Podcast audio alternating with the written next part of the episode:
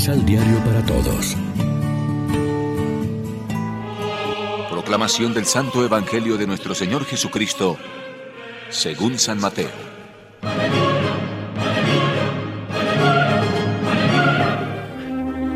Ustedes saben que se dijo. Ama a tu prójimo y guarda rencor a tu enemigo.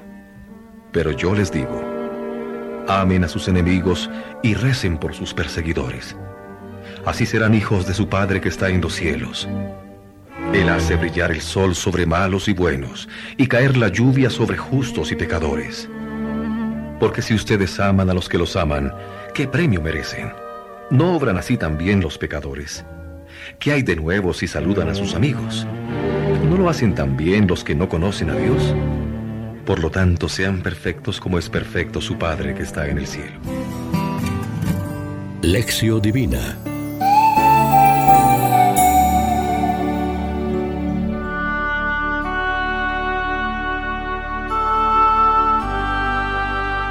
Amigos, ¿qué tal? Hoy es martes 14 de junio y a esta hora, como siempre, nos alimentamos con el pan de la palabra.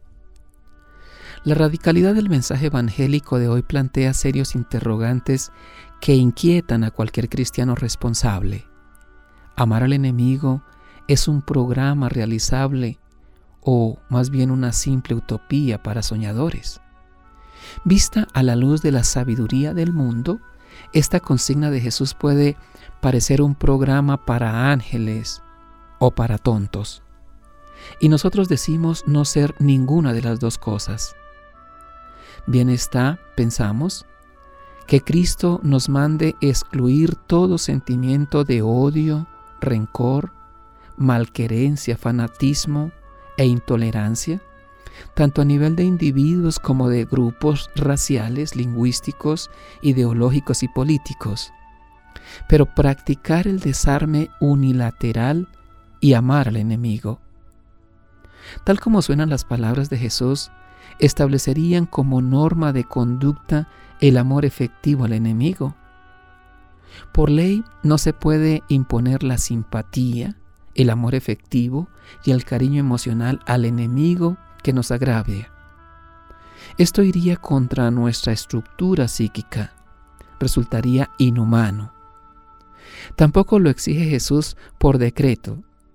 Incluso a personas muy cristianas y de buen corazón se les oye decir, yo lo perdono, pero me es imposible olvidar, menos aún quererlo.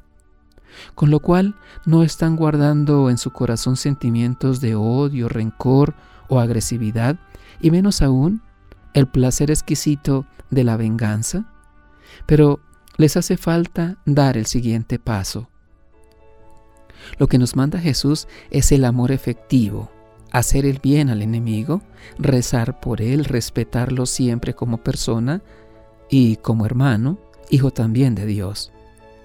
Así, a nuestra vez seremos también hijos de Dios que hace salir el sol sobre buenos y malos. Reflexionemos. ¿Cómo vivimos la virtud de la caridad con los demás? ¿Dejamos que el amor llene nuestro corazón y nos mueva al perdón? Líbranos, Señor, del amor calculador e interesado, para que seamos capaces de dar a fondo perdido. Fecunda con tu palabra y tu gracia nuestro yermo corazón, para que se manifieste tu reino en nuestro mundo. Amén. María, Reina de los Apóstoles, ruega por nosotros.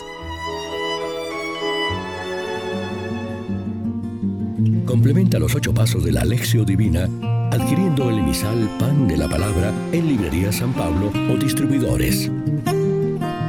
Más información www.sanpablo.co